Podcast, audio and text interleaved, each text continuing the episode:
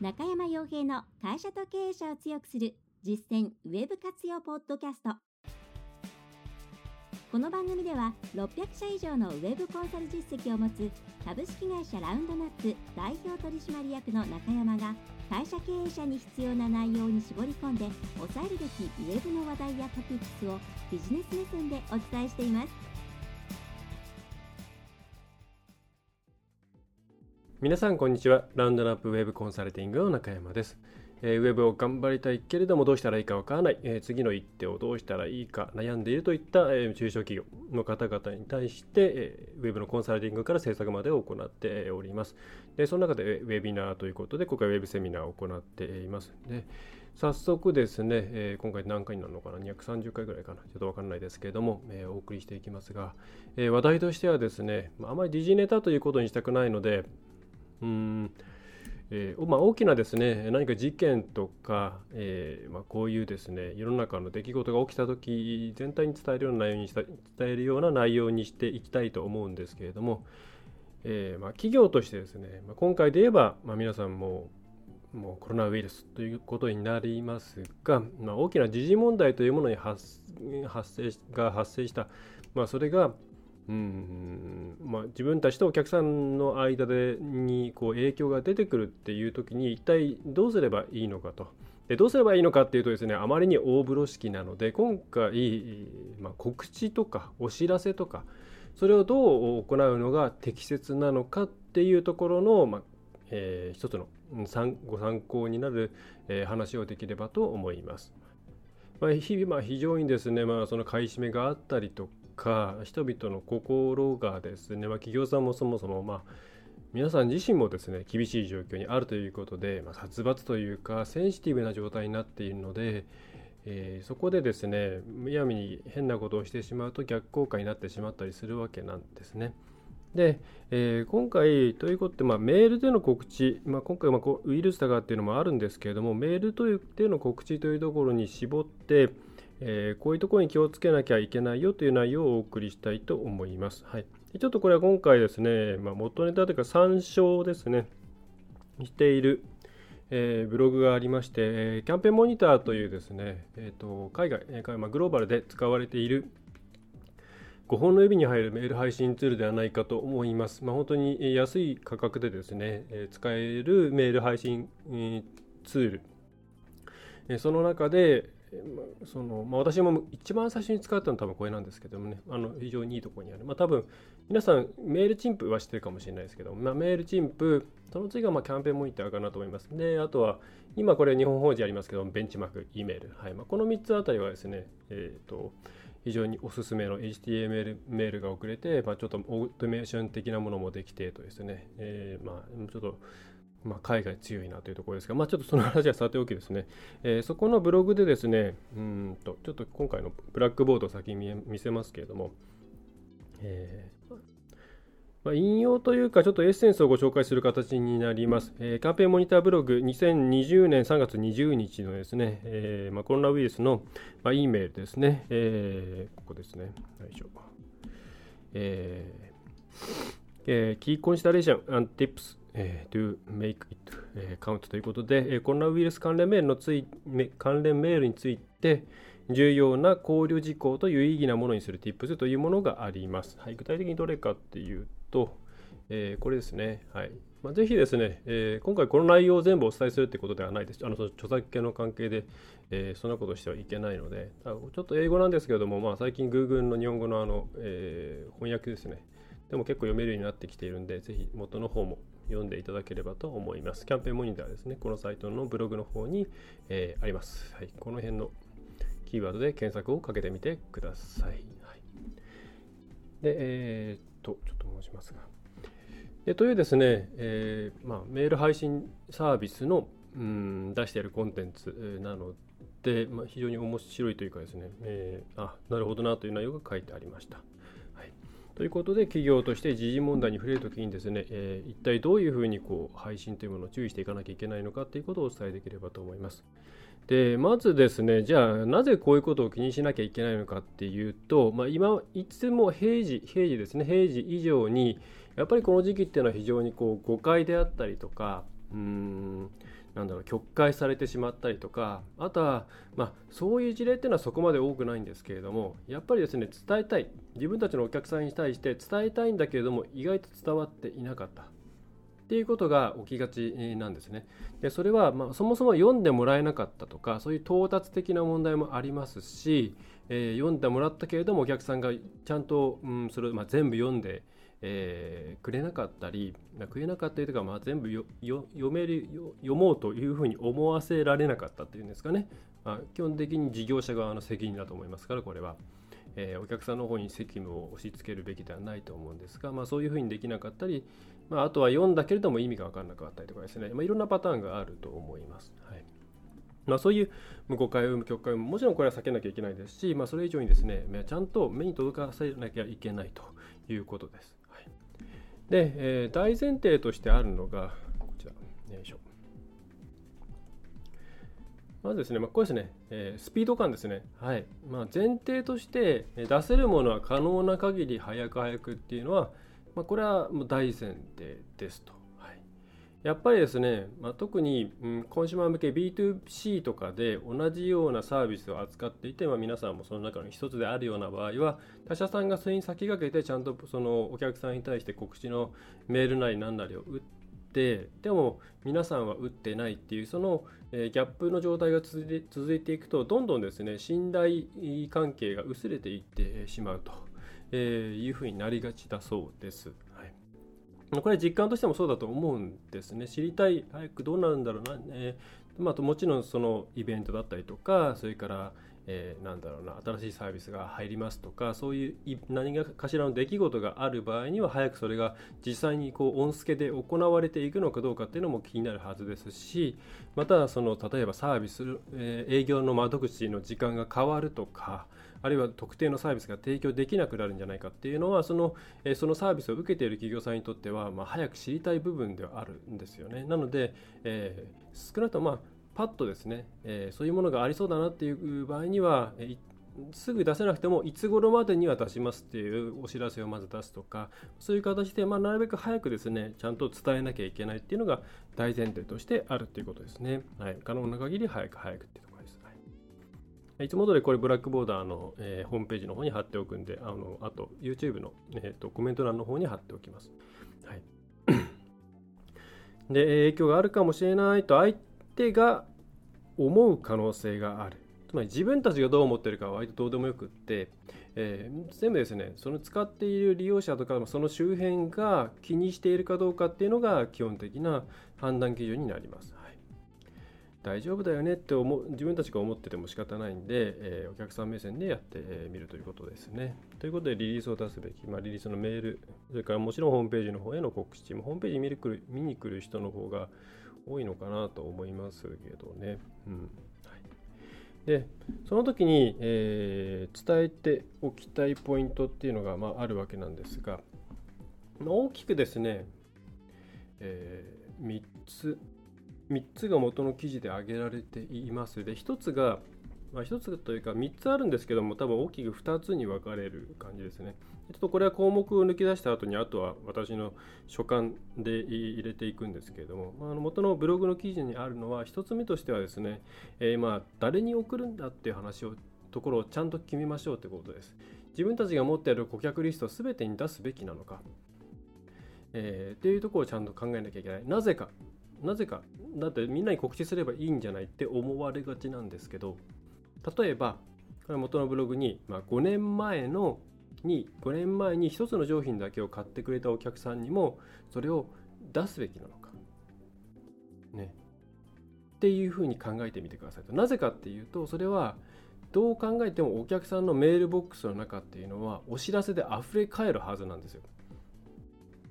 特にあのウェブとか IT 業界我々の世界にいると特にこれは麻痺するんですけどあの自分たちが受け取っているよりお客さんが受け取っているメールの方が大体少ないですね。まあ、私なんかもそう毎日相当量のメール受け取っているのでドバーっと来てもですね、まあ、慣れっこというか、えー、なので、まあ、処理していけるようになってるわけなんですけれどもまあ、そうじゃない人っていうのは例えばあとは特にスマホとかで基本的に受信してるよっていう方の場合は見ないじゃないですか。いっぱいバババってきたら。まあ後でいいかなって言って。で同じようにみんなコロナウイルスって書いてあったりなんとかウイルスって書いてあったりしていると、まあ、どうせ同じ内容だろうみたいな形になってしまうわけなんで。でそうだったら不必要な人にあえて送る必要あるんですかっていうところですね。で送る対象っていうのをなんとなくですねこうまあ今まで関わった人みんなに送っちゃおうっていうのはまあ、それは送んないよりはマシかもしれないですけどもでももうちょっと絞り込んで考えた方がいいんじゃないのっていうところがまず一つありますね。はい。でそれからうんその受け取るべき人に対してそれが受け取ったらどう思われるかっていうことをちゃんと考えましょうっていうのがあります。はい、ちょっと戻しますけれども。この受け取るべき人は誰か。でその人はどんな気持ちなのか。どんな気持ちっていうのを考えてみてほしいんですね。で結構やっぱりですね、まあ、私もいろんなところから受け取りましたけどなんかごたごたごたごたした見栄えだったりとかどこに本当に言いたいことが書いてあるんだとかですねなんかあの商品のリンクの間に挟まったりとかですね、まあ、そういうものがあって とにかくこうだと思うんですよ。伝えたいことを最も相手の脳みそを使わないような形できちんと伝えてあげる、えー、シンプルに。伝えてあげるっていうことが非常に重要じゃないかなというふうに、えー、思います。なので見栄えは全然食わなくていいと。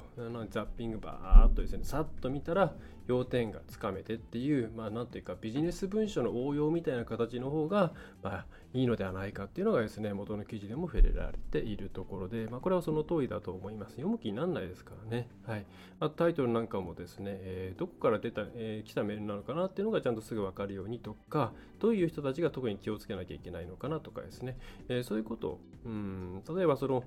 うん、これは元の記事にないですけれども、そのえー、最近こ、この製品を買ったお客さんとこの製品を買ったお客さん、あるいはこのサービスを使ったお客さんとこっちのサービスを使ったお客さんで気にしなければならない内容が違うのであれば、別々に出した方がいいと思うんですよね。うん、っていうふうに、誰に出すべきなのか、そしてその人たちに対してどういう見せ方をしてあげなきゃいけないのかっていうのは、まず最初にやっぱ考えてあげないと、やっぱそれ読まれないっていう、うん、一番ですね、言ったのに聞いてくれなかったんだなっていうですね、今一番なんとかお互いモヤモヤするやつになっちゃうんですね。お客さんから言ったら、したらですね、メールそんな連絡受け取ってないよ。でも実はまあ、後でメールボックス開けたら入ってた、こんなんじゃ気づかないよみたいなですね、になると。まあ、これ非常に辛いやつですよね。なので、まあ、そこはちゃんと考えましょうっていうことですね。はいで、えー、その次の部分なんですが、今度はまあ内容のところですね。はい、で内容としてうんやっぱりその読んでもらってもちろんさっきの理解してもらわなきゃいけないっていう部分は大事なんですけれどもその切り口としてちゃんと、まあ、これもですねそのこういう考え方を持たなきゃいけないと。えー、っとまあこうですね。まあそもそもなぜ送るのかっていうのを考えた上で受け手が興味を持ってくれるか、まあ、興味を持ってくれるかっていうとすごいマーケティング的な感じになっちゃってなんかこう注意を引くとかキャッチ語をどうするかとかそういう発想かなと思われるかもしれないんですけどそうというより今の段階で何、えー、て言うんですかね。あの自分に関係があるというふうに思ってもらえるようにできるかどうか。っていうイメージを持ってもらえればと思います。はい、つまり自分に関係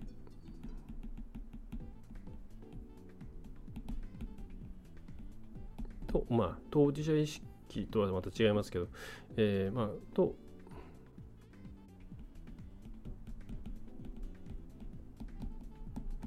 持ってもらうってところですね。これだけで情報をお客様、読んだ人が吸収してもらえる、吸収するかな、なんていうかな、吸収してもらいやすさが随分変わってきますよね。自分のことだというふうに思ってもらって読んでもらうのと、なんとなくあって言って読んでもらうのとだと、まあ、相手の頭の中に残ってくる情報量っていうのはまあ確実に増えていくわけですと。で、えー、ということで、まずちゃんとなぜ送ってどういう内容を伝えるか。で、その時やっぱこの、まず何知りたいんだろうなっていうのをちゃんと考えなきゃいけないですよっていうところです。で、ちょっと先回りしちゃうと、まあ、一番やっちゃいけないでもやっちゃってるなっていうのがですね、うん、当然この時節の時節の話題ですので見られやすいというふうに、まあ、思ってしまうわけですね。まあ、実態そうでもないんですけど経済自体結構ダウンしてますから開封率とかも大体落ちてますし、えー、そうでもないんですけどこういうタイミングだからこの話題に乗せて営業しよう。キャンペーンを打とう。そのキャンペーンも今苦しんでいる人がいるから何かこう別にあの費用の問題ではないんですけどまあそれをちょっと今の時点では負担を少なくしてあげるために、まあ、今の部分を将来に繰り越すとか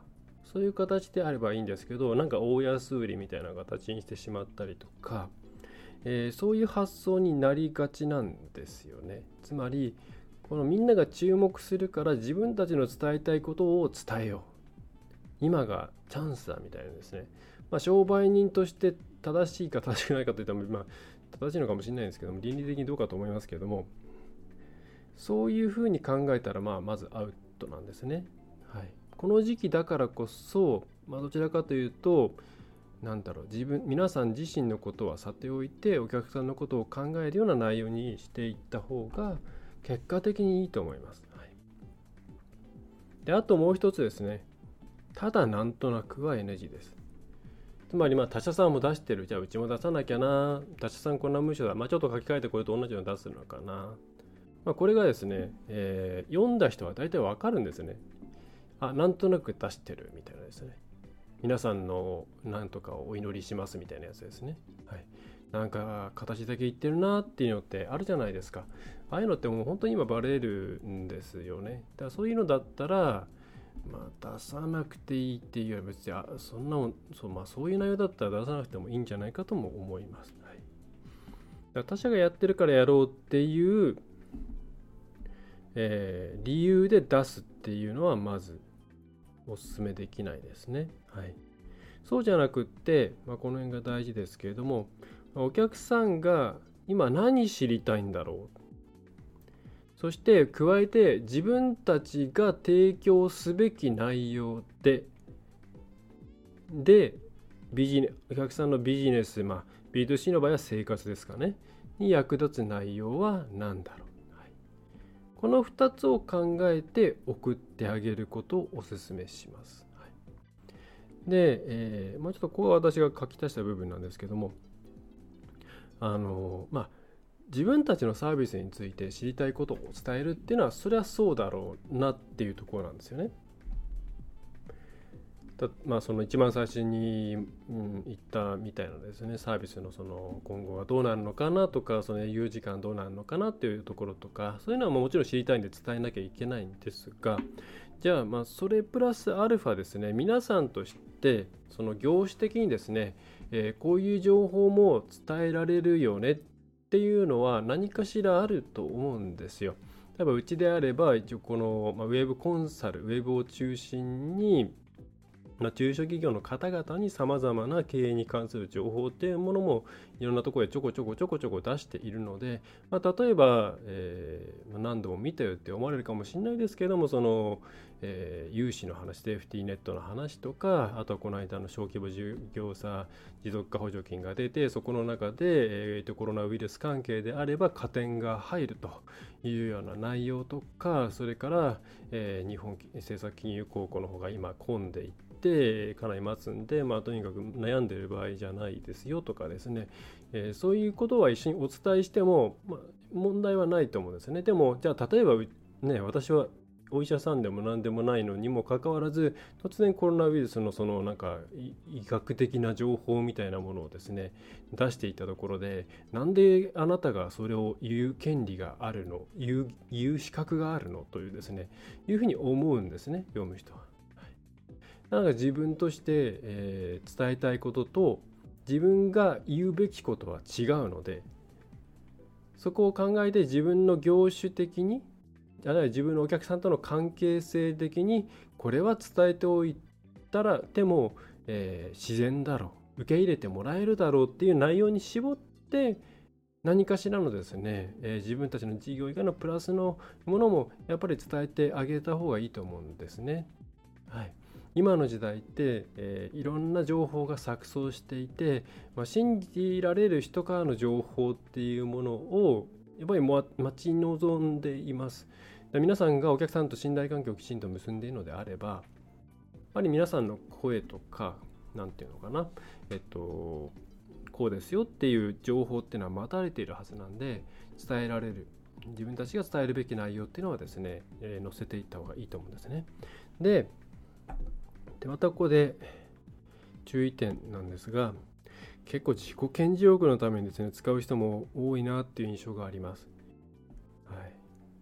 なんか一言言っておきたいみたいなですね。はい、でそれがなんかそのこっちのビジネスに役立つ情報に絡んでればまあ絡んでいればまだいいんですけどなんか普段やらない人が突然動画で喋り出したりとか、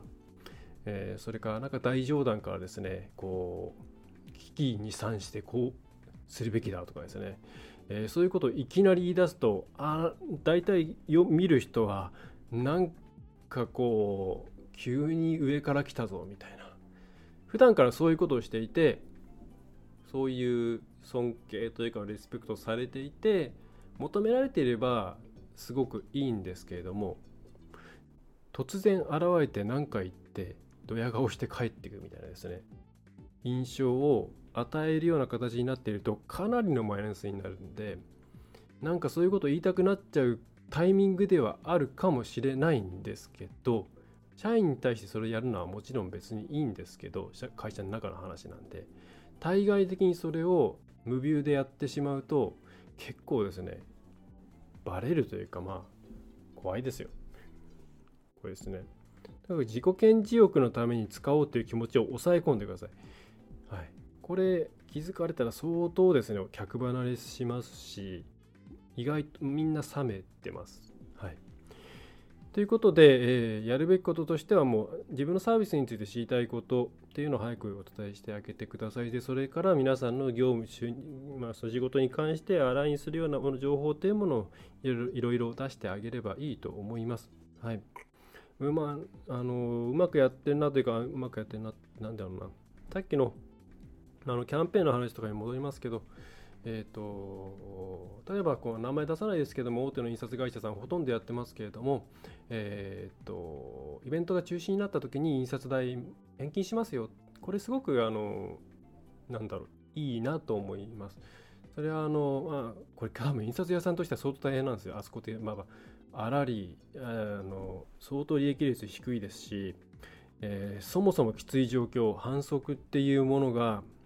印刷のほとんど反則ですから反則目的ですから販売促進目的ですからそれがなくなっている中で、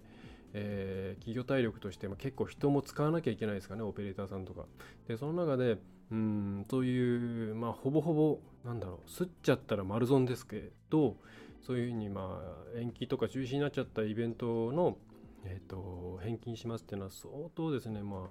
あ、のものなんですが、ただ内容としてすごく、うん、違和感がないですよね。それがなんか今だったら20%割引とかですね30%割引とかあとは今中吊り広告が減ってるって話もちょっと私あんま電車乗らないで分かんないんですけども、ま、それが事実であればじゃあ今なら中吊り広告少ないから割引とかだとそれは違うだろうって思うんですよね。なんでかって言ったら今効果ないのに安い自分たちの枠がないし自分たちの売り上げが立たないから割引して、えー、今がチャンスって言ってるみたいな。しかも電車なんてみんなだんだんだんだんその、えー、まあ乗る人の数はそんないっぱい減ってないのかもしれないですけどもまあなんというかそういろんな情報を取り込もうと思って周りを見ないじゃないですか。そういう時にじゃあ空いてる枠があるから安売りして売ろうっていう自分たちのことばかり考えてるなっていう印象を受けるわけです。でそれに対してそのその、まあ、返金します。その行われなかったイベントについて返金しますっていうのは非常にですねなんか世の中のことも考えてやってるなっていう印象があるんでまあこれは、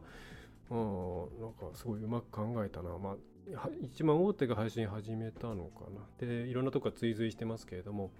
えーうん、あのいい事例ではないかなというふうに、えー、思ってます。だそうそういう形のですねなんか貢献の仕方がいいんじゃないか。だとまああと、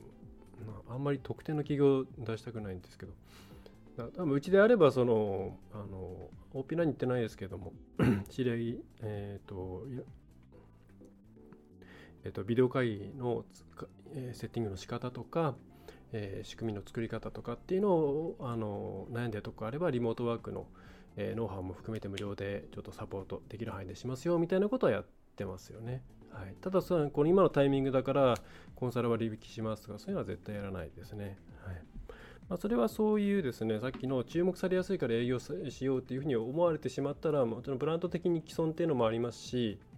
えー、なんだろう実際にそのうんマイナス面が大きいんですよね。はい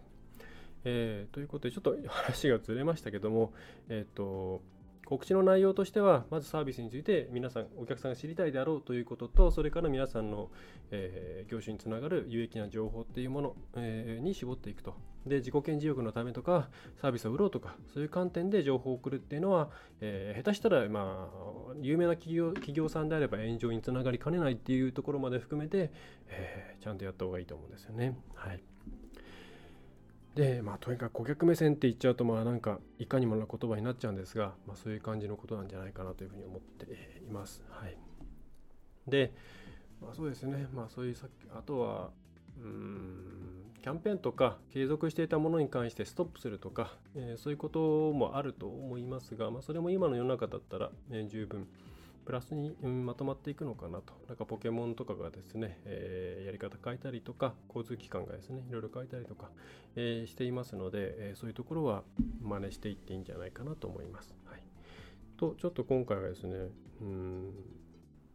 久しぶりにちょっとブログを引用しながらやったんで、ごちゃっとしていきましたが、まあ、なんで今回このこのタイミングでやろうと思ったのかっていうとやっぱりこの非常に苦しんでいる人が多い中でそれに便乗して何かしようっていうのを意識的にやっているところもあれば無意識にやっちゃっているケースも多いなっていう思いがあります。でそれは多分無意識にやっちゃってる人はそれに気づくことができればですね、えー、やめると思うんですね。でお客さんなんかに聞いていてももうそういうのは分かると、えー、結構失望する部分がある会社もあるという話なんでこのタイミングでその意識のすれ違いとか誤解によってそれまで築いてきた信頼関係とか崩れてしまうっていうのは、えー、この今の状況が何だろう。終わった後にまた悪い遺産として残ってしまう負の遺産として残ってしまうわけなんで、まあ、そういうものをできるだけ、えー、なくすと。いうことも、えー、ちゃんと考えてやっていかなきゃいけないというふうに思います。はいえー、ということで今回はそのメールですね。まあ、あと書く内容とかについては、まあ、本当シンプルでいいと思うんですけど、えー、一応チェックをして、あと今の時代なんでリモートワークなんかしていると、まあ、結構やっぱりですね開封率なんかも落ちてきているので、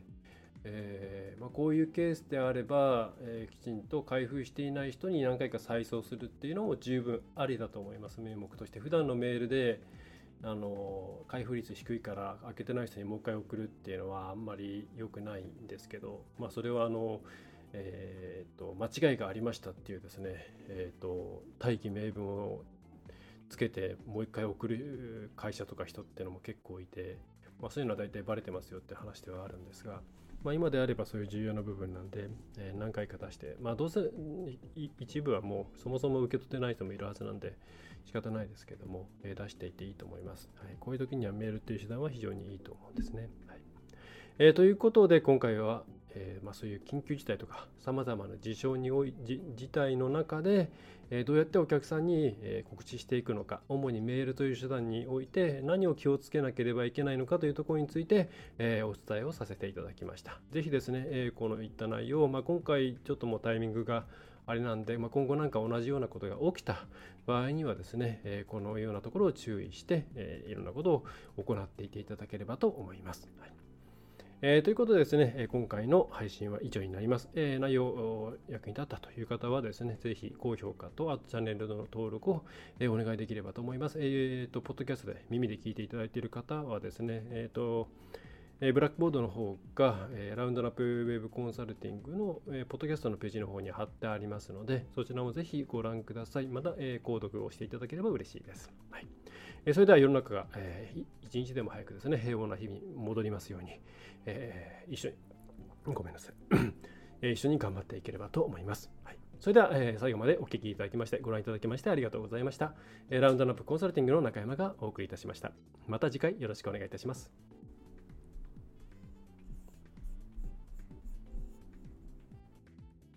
今回の内容はいかがでしたでしょうか？ぜひご質問やご感想をラウンドナップコンサルティングのポッドキャスト質問フォームからお寄せください。お待ちしております。また、ホームページにてたくさんの情報を配信していますので、ぜひブログ、メールマガジン、郵送ニュースレターや各種資料 PDF もご覧ください。この世からウェブを活用できない会社をゼロにするを理念とする株式会社ラウンドナップがお送りいたしました。